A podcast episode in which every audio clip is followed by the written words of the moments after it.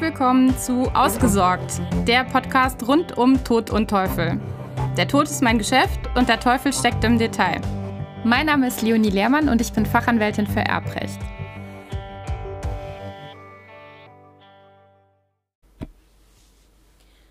Wer will im Erbfall welche Nachweise sehen? Das schauen wir uns jetzt mal an. Normalerweise ist zum Nachweis des eingetretenen Erbrechts, der eingetretenen Erbfolge, die Vorlage eines Erbscheins erforderlich. Davon gibt es aber Ausnahmen und die gucken wir uns jetzt an. Zunächst einmal sind Banken und Sparkassen natürlich der sicher größte Block an ja, Instituten, die einen irgendwie gearteten Erbnachweis benötigen. Gegenüber Banken und Sparkassen gilt bei Vorlage eines Erbscheins gar kein Problem, der wird immer akzeptiert. Oder aber ein notarielles Testament bzw. Erbvertrag mit Eröffnungsprotokoll oder wie es auch heißt, Eröffnungsniederschrift. Diese beiden Wege sind normalerweise die typischen. Ein Eröffnungsprotokoll bzw. eine Eröffnungsniederschrift ist für denjenigen, der sowas schon mal bekommen hat, ganz klar. Für denjenigen, der das noch nicht bekommen hat, erkläre ich es kurz. Das ist ein Dokument, aus dem ersichtlich ist, zunächst einmal, wer verstorben ist und wann die Person verstorben ist. Und dann im zweiten Schritt, welche letztwilligen Verfügungen die Person hinterlassen hat. Das heißt, es werden in diesem Eröffnungsprotokoll aufgeführt, welche Verfügungen vorhanden waren, sodass auch für diejenigen Stellen, denen man dann ein Eröffnungsprotokoll vorlegt, erkennbar ist, welches die letzte gültige Verfügung war, beziehungsweise welche Verfügungen überhaupt vorhanden sind und anhand dessen kann dann geprüft werden, welche die entscheidende ist. Dementsprechend erfüllt diese Eröffnungsniederschrift eine sehr wichtige Funktion und ist generell immer zusammen mit dem betreffenden Testament, auf das man sich beruft, wenn es mehrere waren, auch mehrere vorzulegen. So, dann hätten wir die Möglichkeit, ein privatschriftliches Testament ebenfalls mit Eröffnungsniederschrift zum Nachweis des eigenen Erbrechts zu benutzen.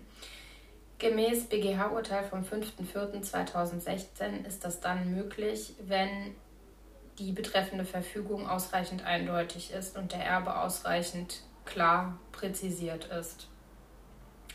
Ich habe bereits in einer vorherigen Folge, in der es um Banken und Erbscheine ging, zu diesem Urteil Stellung genommen und das näher dargelegt. Wen das interessiert, nochmal hören einfach.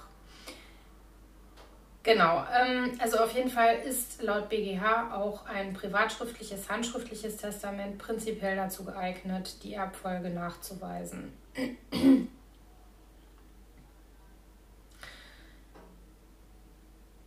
Im Übrigen gilt der, ja, das Erfordernis der Eindeutigkeit der betreffenden Verfügung in gleicher Weise auch für das notarielle Testament bzw. den Erbvertrag soweit sich irgendwie Unstimmigkeiten ergeben, ist in beiden Fällen immer ein Erbschein zu beantragen. Zusätzlich kommt bei Banken und Sparkassen die Möglichkeit hinzu, aufgrund einer Vollmacht zu handeln und der betreffenden Bank bzw. Sparkasse eine Vollmacht vorzulegen oder aufgrund einer bestehenden Bankvollmacht, die unwiderrufen im Erbfall bestehen geblieben ist, dann entsprechend Verfügungen zu treffen und möglicherweise sogar auch ein Konto aufzulösen. Das hängt dann davon ab, wie umfangreich die Vollmacht erteilt wurde. Dann haben wir das Grundbuchamt. Das Grundbuchamt will in aller Regel einen Erbschein oder auch ein europäisches Nachlasszeugnis sehen. Das europäische Nachlasszeugnis erwähne ich an dieser Stelle, weil es äh, die gleichen Wirkungen hat wie der Erbschein Natürlich wird es deutlich seltener genutzt, weil es nur in Fällen mit Auslandsbezug überhaupt Thema wird. Mm. Es hat aber die gleiche Beweiswirkung, wie gesagt, wie der Erbschein, das nur der Vollständigkeit halber. Wir gehen im Weiteren davon aus, Erbschein ist für uns das zentrale Mittel der Wahl, um einen Nachweis gegenüber sämtlichen Institutionen zu führen. Dann kommt auch für das Grundbuchamt das notarielle Testament mit Eröffnungsniederschrift des Nachlassgerichts in Betracht oder natürlich in gleicher Weise auch ein notariell beurkundeter Erbvertrag. Dann haben wir noch die Lebensversicherung als mögliche Stelle. Da müsste der Versicherer die, den Versicherungsschein und die Sterbeurkunde erhalten und kann darüber hinaus gegebenenfalls auch noch eine ausführliche ärztliche oder amtliche Bescheinigung zum Beginn und Verlauf der Krankheit, die dann zum Tod geführt hat, verlangen.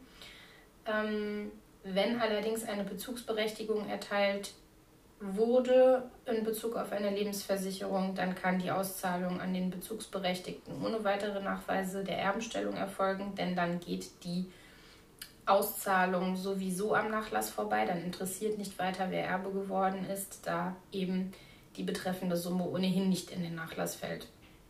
Wenn keine Bezugsberechtigung erteilt wurde, ist regelmäßig wiederum ein Erbschein vorzulegen. Gegenüber dem Bezugsberechtigten kann die Versicherungsleistung, wie gesagt, ausgezahlt werden ohne erbrechtliche Nachweise. Das halte ich für einen sehr wichtigen Punkt, ähm, denn einfach nochmal zu realisieren, dass eben die ähm, Lebensversicherung außerhalb des Nachlasses abgewickelt wird. Eine weitere Stelle, die immer wieder im Erbfall angesprochen werden muss, ist das Handelsregister. Denn wenn der Erblasser an einer Personenhandelsgesellschaft beteiligt war, muss natürlich auch diese Eintragung im Handelsregister geändert werden. Dazu ist die Vorlage einer öffentlichen Urkunde nötig. Eine solche öffentliche Urkunde kann entweder eine Ausfertigung eines Erbscheins sein oder eben auch wieder das notarielle Testament oder ein Erbvertrag mit Eröffnungsprotokoll. Sollten dann Zweifel verbleiben an der Erbfolge, also gerade bei Vorlage eines notariellen Testamentes, kann das Registergericht auch in diesen Fällen auf einen Erbschein bestehen. Das waren die Möglichkeiten, wie man im Erbfall den Erbnachweis führen kann. Ich hoffe, das hat dir weitergeholfen und hat dich irgendwie weitergebracht. Dann würde ich mich sehr freuen, wenn du mir eine Bewertung oder noch besser eine Rezension hinterlässt und beim nächsten Mal wieder zuhörst. Vielen Dank für deine Zeit.